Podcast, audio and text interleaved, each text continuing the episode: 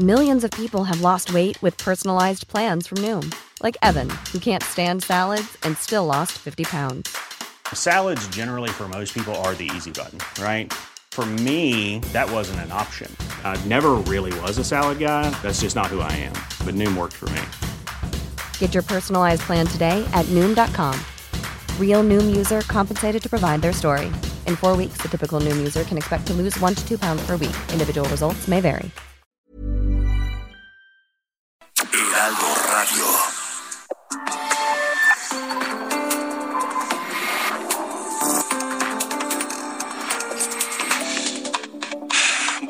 Muy, buenas noches, bienvenidos a República H. Hoy es viernes 12 de octubre de 2021, el día de la... No es viernes, este... pues sí, la verdad es que sí. La verdad que sí, ya quiero que sea viernes. Pero bueno, gracias por estar aquí, 12 de octubre, Día de la Raza. Hoy es el Día de la Raza. A algunos les duele, a otros les arde, pero eso es lo que es. Es el Día de la Hispanidad, el Día de la Raza, llámenle como quiera ser, pero es el Día del encuentro de los dos mundos. Y un aniversario más, que también les arde a muchos, pero no importa. Eh, gracias por estar aquí. Eh, saludos a todas las personas que nos sintonizan a través de la señal de Heraldo Media Group, de Heraldo Radio en cualquier parte del uh, país y de los Estados Unidos en sus no- 98 estaciones a lo largo y ancho de la República Mexicana. Permítame acompañarle la próxima hora. Permítame comentar con usted los temas importantes de este martes. Así que, por favor, dedíquenos una hora aquí en República H a través de Heraldo Radio. También a quienes nos siguen por Heraldo Televisión en el canal 10 de Televisión Abierta o en muchas señales de eh, televisión de paga en la República Mexicana y por supuesto a través de redes sociales y plataformas digitales. Gracias a todos por estar aquí y permítame, como le digo, permítame acompañarle la próxima hora porque varios estados en el país se encuentran en alerta máxima prácticamente media costa del Pacífico mexicano eh, se encuentra en alerta máxima por la proximidad del huracán Pamela. Sinaloa, Baja California Sur, Nayarit, Jalisco, Durango, ya toman precauciones, les estaremos dando toda la información. Por supuesto también, eh, además esta noche aquí en República H, eh, hablaremos de Tamaulipas y de lo que el nuevo Congreso pretende para que se le quite toda la protección que la legislatura anterior, que el Congreso de Tamaulipas anterior le dio al gobernador Francisco Javier García Cabeza de Vaca. Lo protegieron hasta los dientes.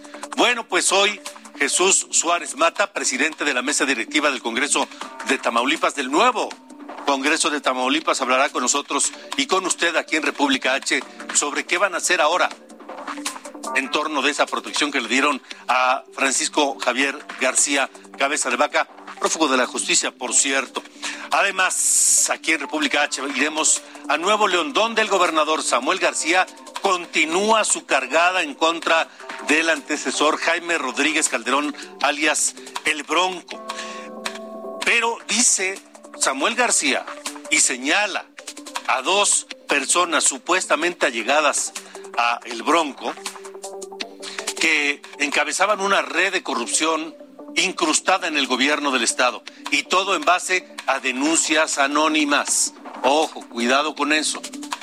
Así que estaremos hablando de esto y por supuesto del México rojo, del saldo rojo de la violencia en un país que por un lado está bajo fuego, por otro lado está bajo la amenaza del crimen organizado y que no ha logrado ser pacificado.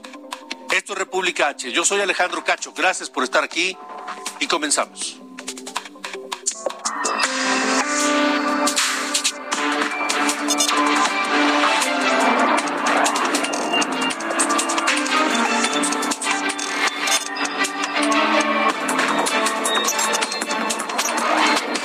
República H, con Alejandro Cacho. Bueno, continuamos esta mañana. La, la depresión tropical Pamela se intensificó y llegó a huracán categoría 1. Siguió avanzando hacia las costas del Pacífico mexicano, donde se espera que en unas horas más eh, golpee costas mexicanas. Por ejemplo, eh, perdió intensidad cuando estaba al sur de la península de Baja California. Pero mire, mejor dejemos que esta noche eh, nos lo explique el gerente de Meteorología del Servicio Meteorológico Nacional, el ingeniero Miguel Ángel Gallegos, que está con nosotros en la línea telefónica. Ingeniero, gracias por estar aquí. Buenas noches. Así es, ¿qué tal? ¿Qué tal? Muy buenas noches, Alejandro. ¿Cómo viene Pamela? ¿Qué debemos esperar? Pues mira, hay que mencionar que Pamela, este, como saben, fue un huracán y en este momento ya se ha degradado a, una tormenta tropical. Sin embargo, hay que saber que debemos tener y continuar con las precauciones necesarias, porque en este momento eh, eh, este, eh, este sistema, bueno, se localiza a 185 kilómetros al sur-sureste de Cabo San Lucas y tiene movimiento actualmente al nor-noreste a razón de 15 kilómetros por hora, pero tiene rachas de vientos de 110 y rachas de hasta 140, lo cual, bueno, aunque haya bajado de intensidad, sin embargo, estos vientos son muy, muy fuertes y eso puede representar algún peligro, algún riesgo para la población. Por lo pronto, podemos mencionar que eh, para el día de hoy, hoy eh, que está ya muy cerca de este sistema y se está acercando más, estamos previendo que el día de mañana, por la mañana, este sistema pudiera ingresar sobre las costas de Sinaloa. Aproximadamente este, el ingreso sería al norte del puerto de Mazatlán.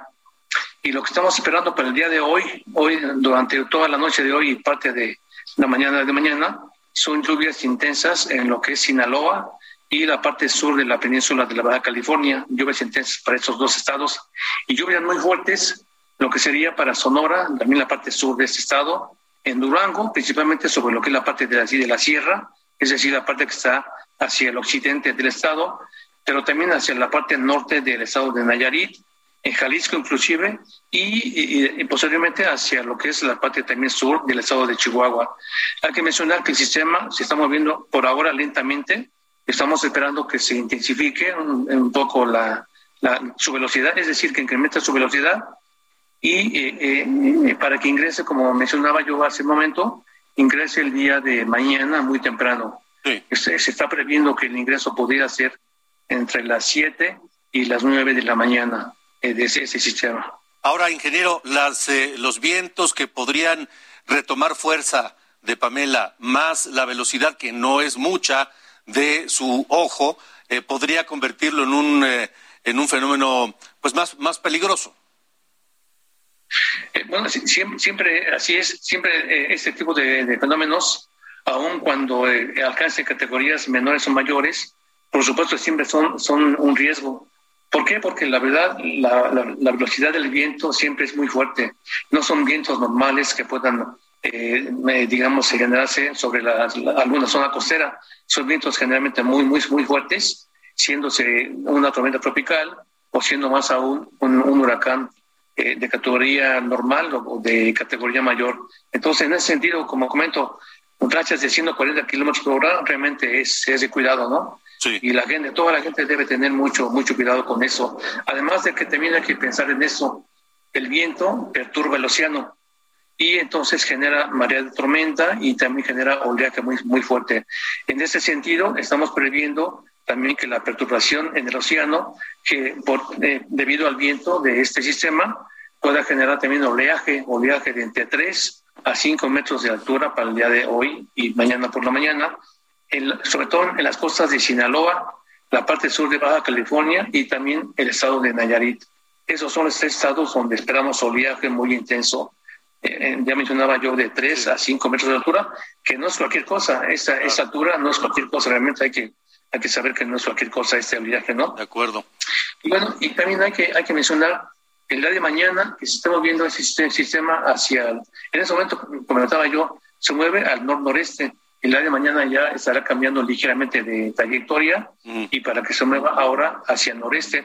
Tenemos un sistema de baja presión, una, lo que se le llama un canal de baja presión sobre lo, que es la parte norte de la península de la Baja California.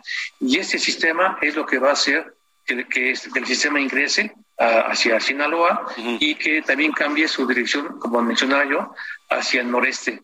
De tal forma que una vez que se entierra, mañana se va a también a desplazar rápidamente sobre el estado de Durango, la parte sur de Chihuahua, en Coahuila, y en esta región, una vez que llegue a estos estados, el sistema va a interactuar también con un frente frío, es el frente frío número 4, que en este momento está allá al norte de Chihuahua, pero mañana ya se estará moviendo también hacia el sur eh, este frente frío y va a interactuar este, este sistema, los, este, las, la, la nubosidad del sistema con este frente frío y va a dejar también lluvias muy fuertes e intensas en los estados de, de Coahuila, la parte oriental de Chihuahua, Zacatecas, Nuevo León y también este, la, la parte norte de, de bueno, ya, ya, mencionaba yo en Coahuila, en Coahuila y Nuevo León. Y bueno, esas son las condiciones. Se, se, va a dar una iteración de este frente frío con Pamela, que es un ciclón, eh, aunque ya bajó su intensidad, pero no hay que no hay que descartar alguna situación de emergencia y por lo cual toda la gente debe estar enterada de esto y que tome todas las medidas y implicaciones necesarias. Pues vamos a estar muy pronto, atentos, ingeniero. Eh, por lo pronto, eh, dígame, ¿hay algo más? Sí, en esos términos, bueno, eh, hay que saber que Pamela puede dejar lluvias intensas a torrenciales, mencionaba yo, uh -huh. con posibles deslaves, sobre todo en las zonas de sierra, eh, hay posibles deslaves y posibles también inundaciones en zonas bajas, uh -huh. con aumento de los ríos y los arroyos, por lo cual hay que extremar todo tipo de precauciones. Por si nos hiciera falta después de tantas lluvias. Ingeniero, eh, Miguel Ángel Gallegos, gracias por haber estado aquí en República H. Mantengamos la comunicación para ver qué pasa con Pamela y el Frente Frío y la de todo lo demás. Claro que sí. Gracias, el ingeniero. Estaremos atentos. Muchas gracias, gracias y, y, buenas noches. Y vamos a Nayarit porque Pamela ocasionará fuertes lluvias y provocará posiblemente deslaves y demás. Así que le agradezco esta noche a Jorge Benito Rodríguez Martínez, secretario de Seguridad y Protección Ciudadana de Nayarit, que nos diga cómo se están preparando. Secretario, buenas noches. Muchas gracias, buenas noches. Bueno, nosotros iniciamos por instrucciones del señor gobernador desde el día viernes tenemos dos cabezas de playa. Una en Palmar de Cuautla, que es una, una población que vive prácticamente a, escasos metros después de la playa y quien ha, ha salido en ocasiones anteriores, como en el Huila, con una afectación fuerte, y lo que es la, la el, el poblado de Tecuala, ¿no? el municipio de Tecuala, Acaponeta eh, y Guajicori, por lo que respecta a, a, la zona norte de nuestro estado y este eh, debido a los remanentes que, que se pudieran suscitar estaba escuchando con mucha atención el, el, el reporte ahorita que, que, estaba dando, que estaban dando ustedes, uh -huh. y efectivamente, o sea, la bajó la, la categoría, eh, nos, nos disminuyen un poco los vientos, eh, nuestra afectación más fuerte puede ser, pueden ser los vientos, puede ser el, exceso de agua que ya hemos tenido, ya hemos, ya hemos padecido derrumbes, pero bueno, tenemos la preparación, hoy se instaló, se reinstaló por el cambio de, de, autoridades el Consejo Estatal de Seguridad y ya tenemos este comisión a Comisión Federal, tenemos a, el Plan Marina, tenemos a, a Sedena con el Plan de N3, sí. la Guardia Nacional y todas las instancias del Estado en, en este alertas a efecto de poder este sí. paliar la, la, los daños que nos pudiera ocasionar Pamela. De acuerdo, secretario Jorge Benítez Rodríguez Martínez, gracias. Estaremos atentos y en comunicación para ver qué pasa en Nayarit. Por supuesto, estamos a la orden. Muchas gracias. Y donde se prevé que golpee Pamela es en las costas sinaloenses, particularmente en cosa de 12 horas más o menos estará sintiéndose al norte de Sinaloa. Así que hacemos contacto esta noche con el uh, director general del Instituto Estatal de Protección Civil de Sinaloa, Juan Francisco Vega Mesa, secretario, director, perdóneme, gracias, buena noche. Muy buenas noches, Alejandro, buenas noches a ti a todos. Eh, ¿Cómo se están preparando para la llegada de Pamela? Pues mira, hemos hecho eh, muchas acciones en, en, la parte de, de preparación, de, de, de previsión, este, y de prevención. Hemos tenido un monitoreo este, permanente durante todos estos días. Hemos estado alertando a la ciudadanía eh, sobre el, el, el, pronóstico y sobre la sobre lo que se puede venir con el tema de este de Pamela. Eh, se han instalado todos los consejos municipales de protección civil acá este, en Sinaloa como una acción de, prevención y de y de preparación. Eh, ya hemos empezado a instalar algunos refugios temporales en algunos eh, en algunos municipios, en el municipio del Rosario ya tenemos un, un refugio temporal ahorita y se están haciendo las evacuaciones pertinentes en cada uno de los de los municipios donde tenemos la principal zona de vigilancia, que es todo el, el estado de, la parte centro hacia, hacia el sur. Están haciendo esos trabajos ahorita este, en este momento, porque bien como lo, lo comentas, se prevé que al menos entre 10 y 12 horas pudiéramos ya tener este el impacto de este de este fenómeno que si bien es cierto en el último reporte aparece como tormenta tropical pero no deja de tener los, los peligros y los riesgos para para nuestra este, ciudadanía y tenemos también una, comunicación y una coordinación muy importante entre todas las instituciones de los tres niveles de gobierno para estar muy atentos en las próximas horas eh, hacer eh, principalmente, te decía, las evacuaciones, por, poner en lugares seguros a, los ciudadanos y estar muy atentos a la posible emergencia que se pueda dar al posible auxilio. ¿Hay algún foco rojo que les preocupe, no sé, algún desbordamiento de algún río o escurrimientos de la sierra o algo? Sí, sin duda, mira, este, somos, estamos un estado que tenemos este 11 ríos y también tenemos alguna eh, una red hidroagrícola este, importante, que cuando se da este tipo de, fenómenos, eh, por supuesto que hay escurrimientos, eh, crecen los, los ríos, este, los arroyos y ya no tener algunos de este, importantes. Creo que a partir de que nosotros podamos tener el, impacto de esta de esta tormenta tropical o, huracán categoría 1, que así es como se prevé que, que se dé, este va a ir hacia la tierra. De acuerdo. Y allá, eh, arriba de la sierra, va a seguir eh, eh, generando algunas precipitaciones. Y estas precipitaciones, por supuesto, que nos van a preferir algunos de esos escurrimientos, de los cuales vamos a tener que estar muy atentos. De acuerdo. Bueno, pues, director Juan Francisco Vega Mesa, del Instituto de Protección Civil en Sinaloa, gracias por haber estado con nosotros en República H. Estaremos en comunicación para ver qué ocurre mañana allá en Sinaloa. Espero que nada grave. Con mucho gusto estaremos atentos. Muchas gracias.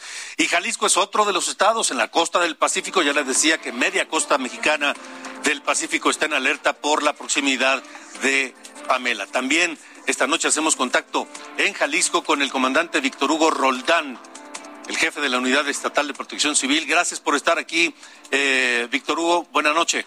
Gracias, un saludo, muy buenas noches. Igualmente. Qué amable en llamarnos. Al contrario, ¿cómo se prepara Jalisco para la, llegada de Pamela? Bueno, desde el día de ayer, este, lo que es el Comité Estatal de Emergencia se reunió para poder eh, dar las acciones por parte de nuestro secretario general y dar prioridad a lo que es la zona norte, la costa norte del estado de Jalisco y poder estar pendiente de lo que se pudiera presentar.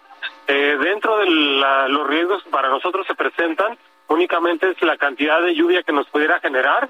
El Instituto Meteorológico y la Conagua nos indica que prácticamente no puede ser muy abundante, pero lo que nos tienen alerta es que ha sido un temporal abundante y los eh, canales y las presas se encuentran a su máxima capacidad razón por la cual estamos eh, teniendo este operativo para atender eh, cualquier posible necesidad. Eh, ¿Están contemplando albergues o refugios allá en, Jalisco? Sí, ya tenemos por parte del sistema DIF instalados albergues en caso que sea necesario y sobre todo en los municipios de la costa norte que es Cabo Corrientes y Puerto Vallarta que son los que estarán pendientes principalmente. Nuestra base regional de Puerto Vallarta será la, la que tendrá primeramente las primeras atenciones. Ellos han sido reforzados por, por parte de la Comandancia Regional de Ciudad Guzmán y también la Comandancia Central de Guadalajara. De acuerdo. Pues, eh, comandante Víctor Hugo Roldán, estaremos atentos. Ojalá que no pase a mayores, sobre todo tomando en cuenta que hace poco tiempo la costa jalisciense también fue azotada por otro fenómeno. Sí, Nora nos golpeó bastante fuerte todavía estamos haciendo el recuento de daños eh, a través del gobierno del estado y esperemos que este fenómeno no nos no nos genere algún daño similar. Esperemos que no. Muchas gracias, comandante, por haber tomado la llamada. Al contrario, un gusto saludarle. Muy buenas tardes. Buenas noches. 8 con 18, vamos a Durango, donde también Durango, aunque no tiene costa, va a ser afectado por Pamela. El gobernador José Rosas Aispuro pidió a la población extremar precauciones y estar atentos a las recomendaciones de protección civil. Las autoridades habilitaron albergues para que se utilicen en caso de desbordamientos o de escurrimientos en territorio duranguense. Y en Baja California Sur, el oleaje de Pamela provocó ya el cierre de los puertos en Cabo San Lucas y San José del Cabo. El eh, Consejo Estatal de Protección Civil también suspendió las actividades turísticas y recreativas en las playas de Los Cabos, todo por la proximidad de Pamela, que como ya escuchó usted, traerá mal clima, Pamela, para algunos estados de la República, pero veamos cómo va a estar según el reporte del tiempo. Sara, buenas noches. De acuerdo con el Servicio Meteorológico Nacional, Pamela ocasionará lluvias muy fuertes e intensas en Baja California Sur y Sinaloa. En Chihuahua, Durango, Sonora, Nayarit y el sur de Sonora, habrá lluvias fuertes, mientras que en Colima, solo habrá lluvias fuertes. Pamela también provocará rachas de viento de 80 a 100 kilómetros por hora, con oleaje de 3 a 5 metros en las costas de Baja California Sur, Nayarit Sinaloa.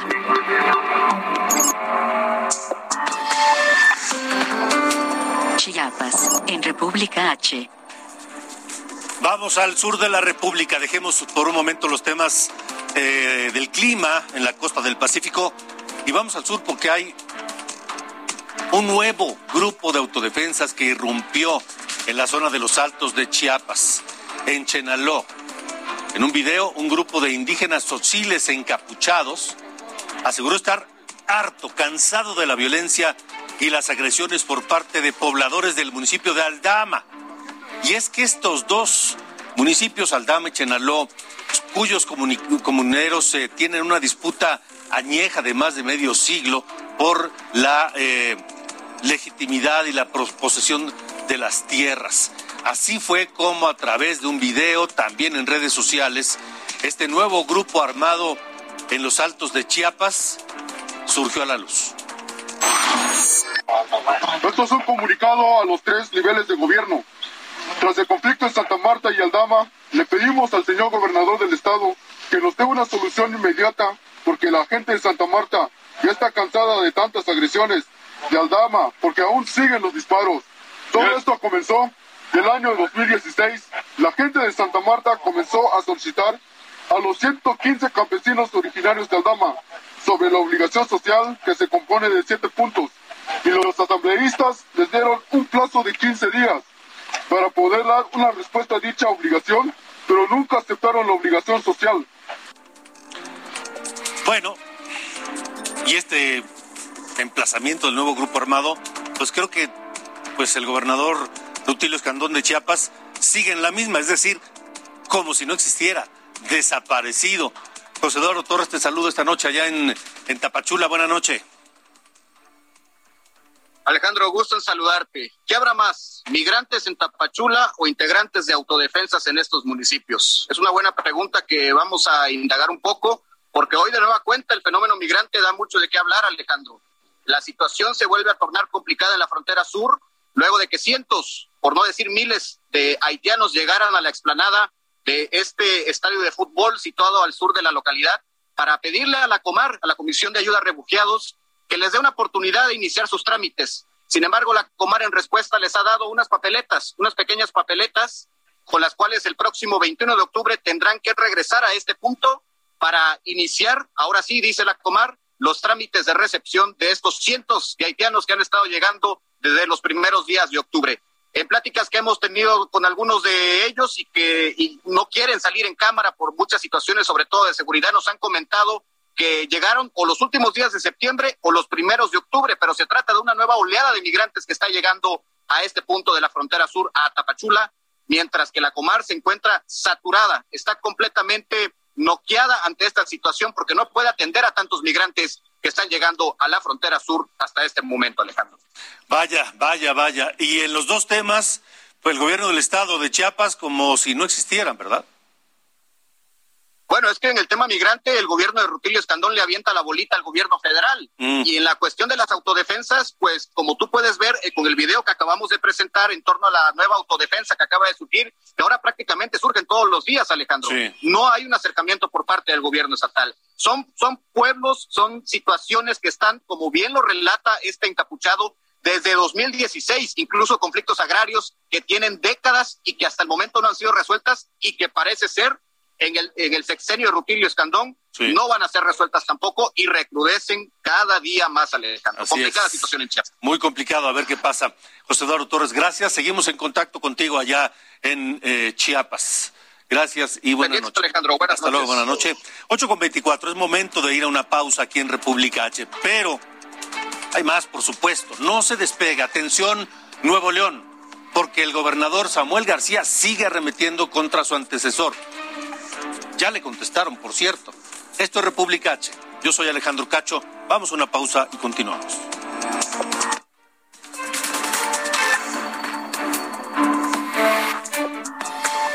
Continuamos. República H. Con Alejandro Cacho. Heraldo Radio. La HCL se comparte, se ve y ahora también se escucha.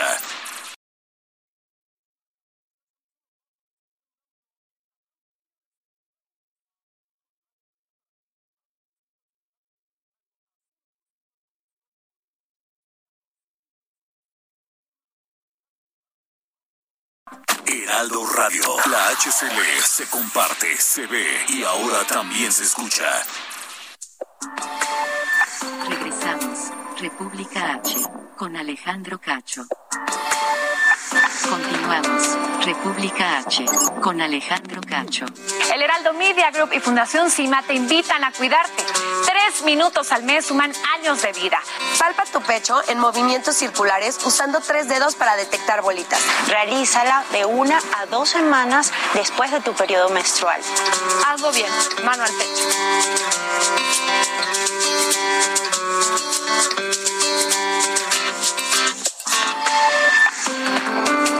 Nuevo León. En República H.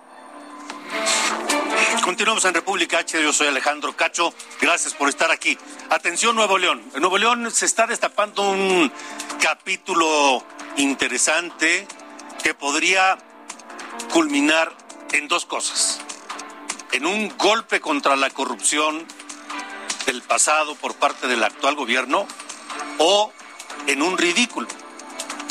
Vamos a ver qué pasa, porque el gobernador Samuel García dice que ha recibido hasta el momento casi 200 denuncias anónimas, ojo, anónimas, de presuntos actos de corrupción. Daniela García, nuestra corresponsal en Monterrey, nos tiene todos los detalles. ¿Cómo estás, Daniela? ¿Qué tal Alejandro? Muy buenas noches. Como bien has mencionado, el gobernador Samuel García ha estado pues dando a conocer denuncias que han hecho ciudadanos o que han encontrado los mismos trabajadores de su administración dentro del gobierno eh, pues, de la administración del, del Estado. En este caso, él está hablando de que se, han recibido 195 denuncias anónimas de presuntos casos de corrupción. Habla de cobro de moches y cobro de piso de funcionarios públicos del Estado, algunos giros comerciales. Esto pues apenas a unos días de haber eh, tomado protesta como gobernador constitucional de Nuevo León y también de haber lanzado esta línea donde las personas pueden hacer sus denuncias anónimas. Él aseguró que desde que crearon este WhatsApp de denuncias, este pasado fin de semana han recibido estas casi 200 denuncias, como te mencionaba, cobro de moches para casinos, restaurantes y bares para que se pueda fumar dentro de sus instalaciones. También habla de pago de comisiones por aprobar créditos de vivienda a trabajadores del Estado a través de los fondos que tienen para dar este tipo de incentivo y apoyo económico a los burócratas. Incluso aseguró que en este mismo caso, pues no solamente se cobran comisiones que van desde el 7 a un 15%, sino que si son mujeres las que estén buscando aprobar, que se les apruebe este crédito, pues se les pide incluso que haya un pago de favores sexuales.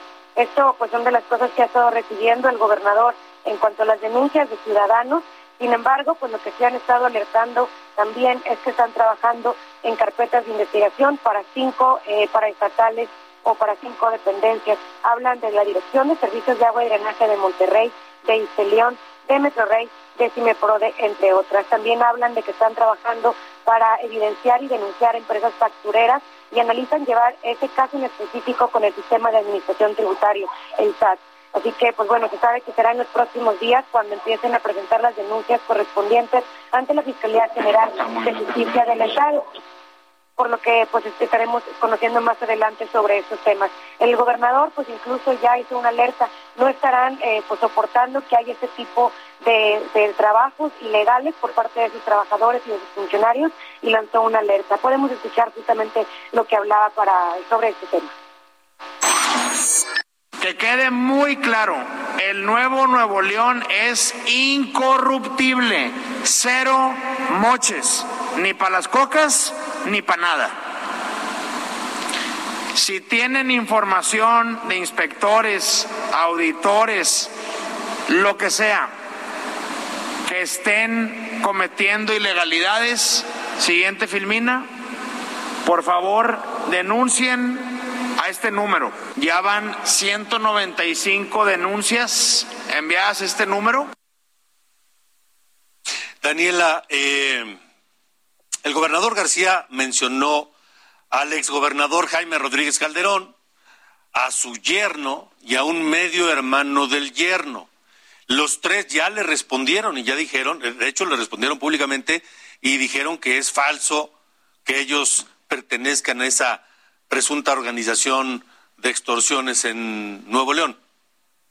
Así es, Alejandro. Eh, fue el domingo, justamente este fin de semana, cuando el gobernador señaló a pues allegados al exgobernador Carlos Rodríguez Calderón, específicamente lo relacionaba en temas de cobro de piso a casinos para que se pudiera fumar en sus instalaciones, algo que ya negaron rotundamente. Sin embargo, pues sí ha anunciado que seguirán con las investigaciones, ya que dicen pues están reuniendo las pruebas para poder presentarlo.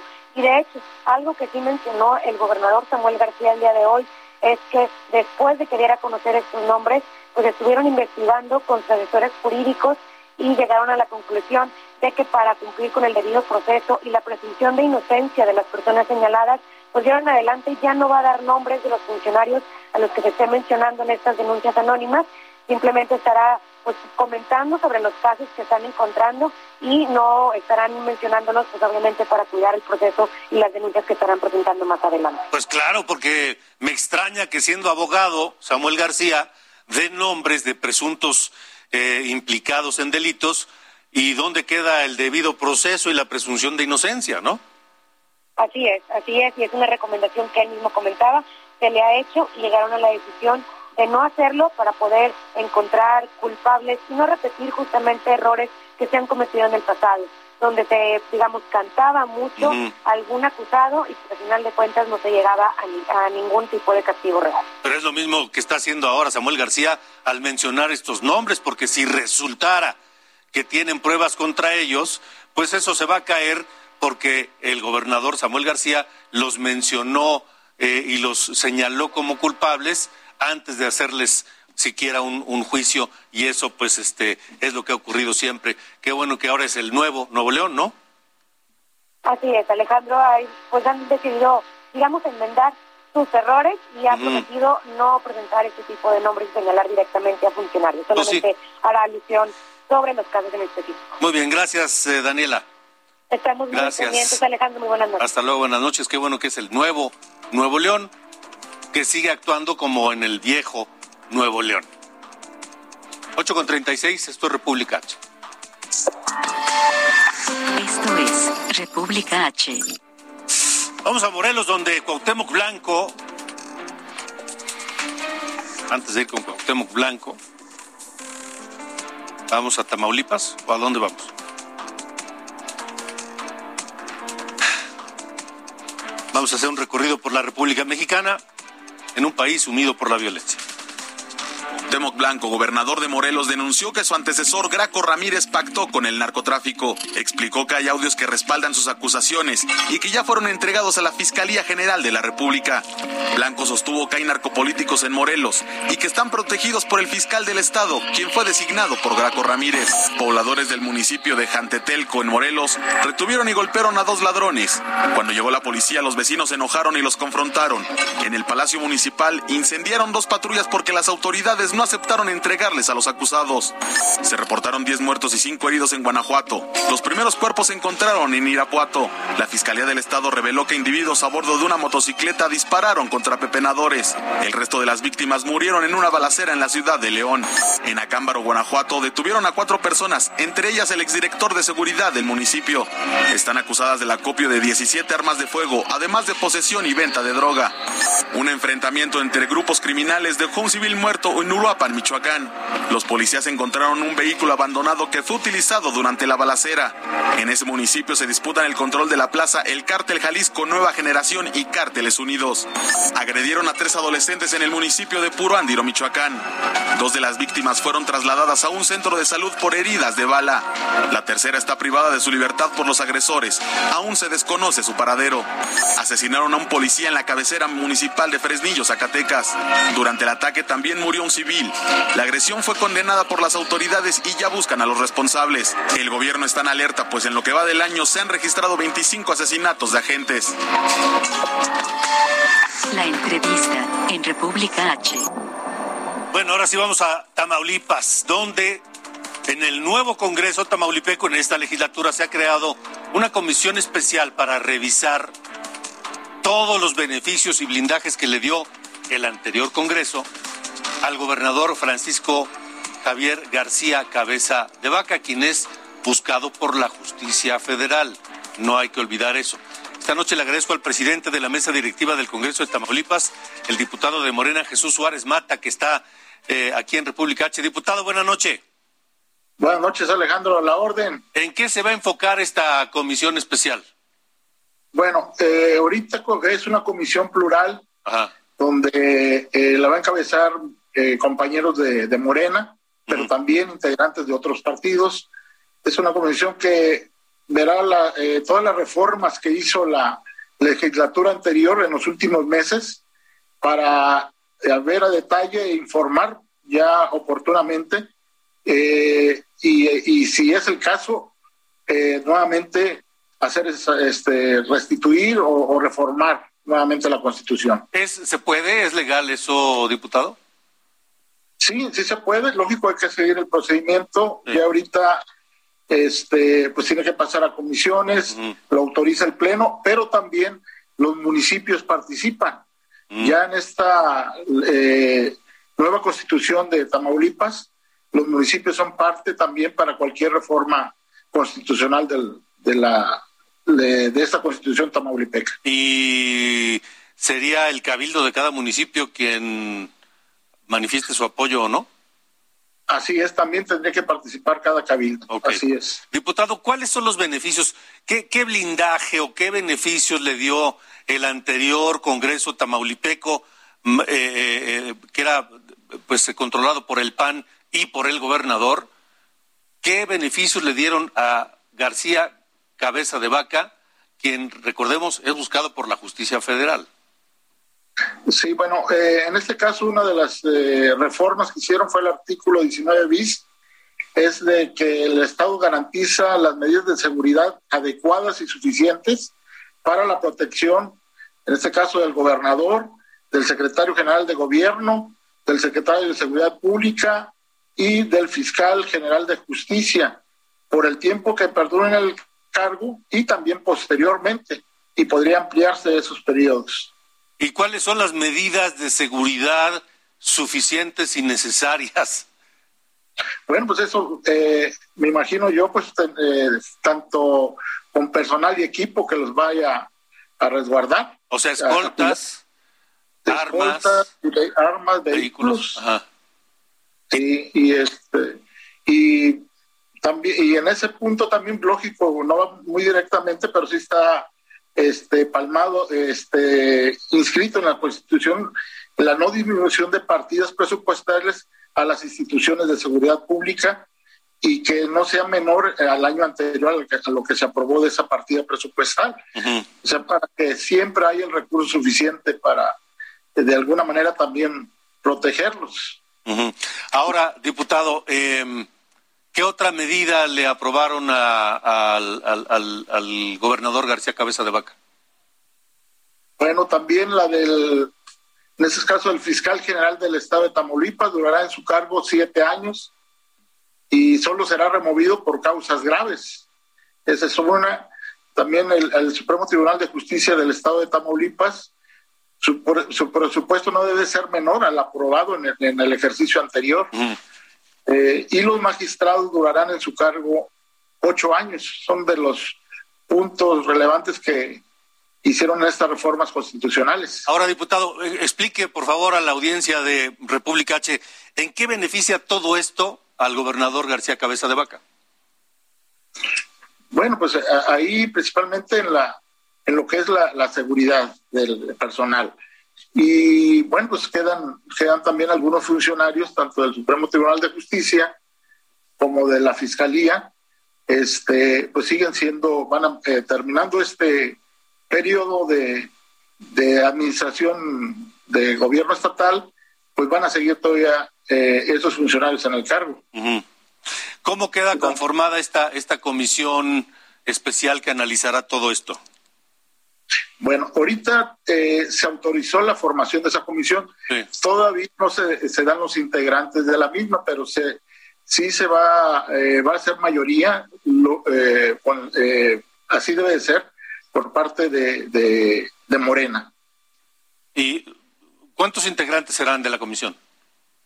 siete integrantes. Mayoría de Morena, quiero pensar entonces que serán cuatro de siete. Así es. ¿Y los otros tres? Pues está eh, tanto del PAN como de Movimiento Ciudadano y el PRI. Uno de cada uno entonces. Ah, sí. Y, esto no es una, eh, pues, condena por anticipado con la conformación de la, de la, de la, de esta comisión. No, más que nada, ahorita se, se, se aprobó esta formación, se, se, tiene que discutir todavía tanto en, en, la Junta de Coordinación Política como y de ahí llevarla al Pleno, ya para que quede conformada con sus integrantes. Ahorita lo que se aprobó fue esa comisión para integrarla. Ahora, eh, vuelvo a la pregunta primera que le hice.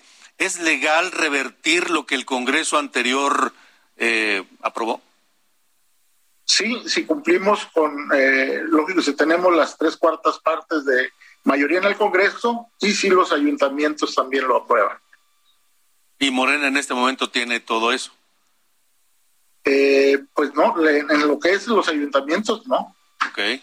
No, no están, este, eh, los ayuntamientos de mayor número de habitantes sí los tienen en Morena, pero no el resto de los municipios. Ahí tendría que haber una ley que de alguna manera sea compensatoria para que los que no tengan el mismo peso los municipios pequeños, que tengan el mismo voto que un municipio más grande con mayor número de habitantes. De acuerdo. Pues estaremos atentos, diputado eh, Jesús Suárez Mata, de lo que ocurra con esta comisión y en torno de todo este asunto. muchas gracias por haber estado aquí en República H. Muchas gracias, Alejandro. Buenas noches. Gracias, gracias y buenas noches. Eh, esto es República H, 8 con 46. Esto es República H. El presidente López Obrador esta mañana refrendó que su gobierno apoyará a los gobernadores entrantes, muchos de ellos que tienen problemas económicos. Se trata de reunirnos con todos los gobernadores que están entrando para ayudarlos el que podamos trabajar de manera coordinada. Muchos eh, están recibiendo mm, sus gobiernos pues con déficit, con falta de recursos, tienen deudas de corto y de mediano y de largo plazo y eh, estamos haciendo el compromiso con ellos de ayudarlos para que se dé prioridad al pago de las nóminas. Y también López Obrador fue cuestionado sobre si es o no Claudia Sheinbaum su favorita para ser candidata a sucederlo a la presidencia de la República en 2020. 24 y así se escurrió. Se pueden hacer encuestas para elegir a los candidatos. Eso está en los estatutos de Moreno. Entonces, me pides mi opinión, te digo, no tengo ningún preferido, a ninguna preferida, hablando este, en términos eh, de pluralidad y de género. ¿Quién lo va a decidir en su momento? ¿Pero quién lo va a garantizar, señor presidente? El ciudadano. No tiene preferida, dice López Obrador, pero a la única que le levantó la mano y la señaló así fue a Claudia Sheinbaum. Y los otros dos aspirantes fuertes, Marcelo Ebrard y Ricardo Monreal, tienen malas experiencias con las encuestas de Morena para elegir candidatos. Primero en 2011 Marcelo Ebrard se quedó en la rayita y se hizo a un lado para que fuera López Obrador candidato por segunda vez a la presidencia de la República. Y en 2017, Ricardo Monreal también se inconformó, incluso se alejó, amenazó con romper con Morena cuando perdió la encuesta para que fuera Claudia Sheinbaum la jefa de gobierno por parte de Morena.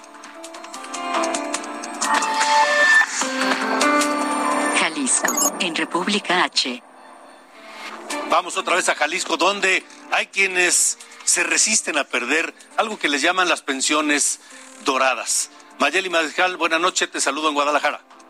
Hola, ¿qué tal? Muy buenas noches. Pues hasta ahora se han presentado ya 22 amparos sobre estas pensiones que otorga el Instituto de Pensiones del Estado de Jalisco para ex servidores públicos. Sin embargo, solo 18 corresponden a casos que tienen que ver con estas reformas presentadas para topar las pensiones, es decir, que no se rebasen los 106 mil pesos mensuales, las llamadas pensiones doradas en total, hasta estos momentos se han detectado 73 casos de exfuncionarios que reciben montos superiores a esta cantidad y pues bueno, hasta el momento el Instituto de Pensiones ha dicho que va a afrontar estos amparos eh, a través de la dirección jurídica y bueno, se encuentran ya preparando esta defensa.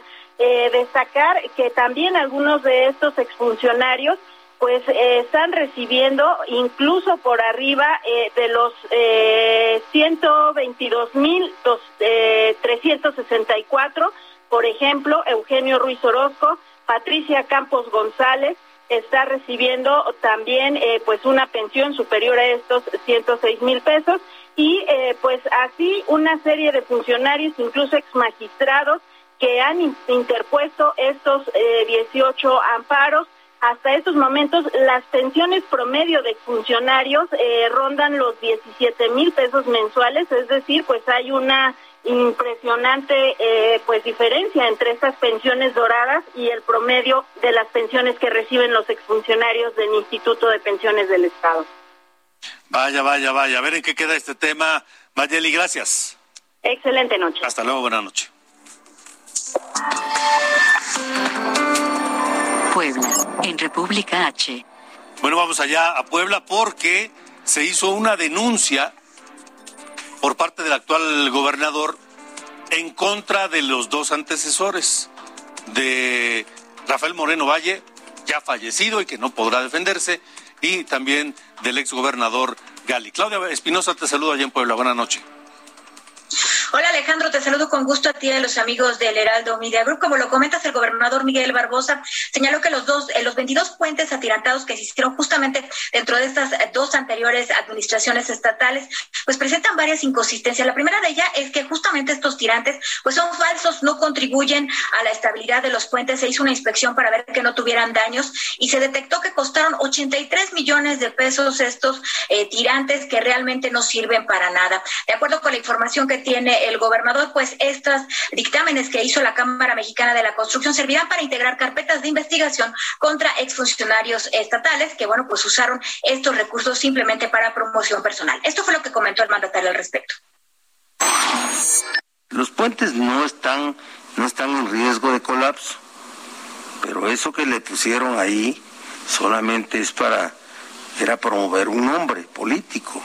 Las iniciales de apellidos de una persona política, el gobernador en turno. Entonces, pues claro que además de haber sobreprecios en toda la obra, aparte se pusieron eso, o sea, el, el, el, el costo y el daño patrimonial de esta forma, bueno, pues señala que se integrarán las carpetas de investigación. De forma adicional, se invertirán 13 millones para las actividades de reparación de estos fuentes que además, pues no recibieron ningún eh, trato desde que se hicieron hasta esta fecha para evitar que pongan en riesgo pues la estabilidad y las personas que circulan por ellos todos los días. Es la información que ha surgido hasta este momento. No hay todavía pues una investigación clara ni nombres hacia quienes van, pero se están integrando estas carpetas de investigación, Alejandro. De acuerdo, muy bien.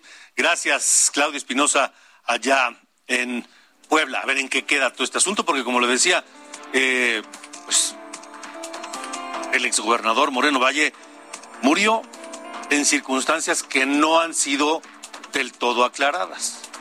Murió un 24 de diciembre, el de 24 de diciembre de 2018, en un accidente de helicóptero rarísimo. Iba en compañía de su esposa quien acababa de asumir el cargo de gobernadora de Puebla. Y no solamente no se ha aclarado, sino que pues ya no podrá defenderse el exgobernador Moreno Valle de estos señalamientos y estas acusaciones. Ahora, eh, pues vamos a ver en qué termina todo este asunto allá en Puebla. Por lo pronto, gracias por habernos acompañado aquí en República H. Recuerde que mañana lo esperamos a las 8 de la noche, aquí mismo, a través de Heraldo Radio, a través de Heraldo Televisión, en todas las redes sociales de Heraldo Media Group y en las plataformas digitales, en el podcast de República H. Gracias por acompañarnos. Yo soy Alejandro Cacho y hasta la próxima.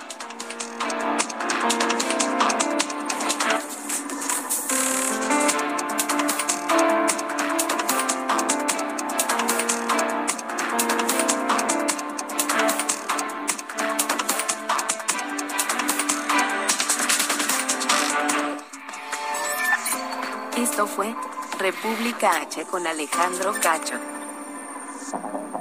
Heraldo Radio. Hey, it's Paige DeSorbo from Giggly Squad. High quality fashion without the price tag. Say hello to Quince. I'm snagging high-end essentials like cozy cashmere sweaters, sleek leather jackets, fine jewelry, and so much more. With Quince being 50 to 80% less than similar brands and they partner with factories that prioritize safe ethical and responsible manufacturing. I love that. Luxury quality within reach. Go to quince.com slash style to get free shipping and 365 day returns on your next order. quince.com slash style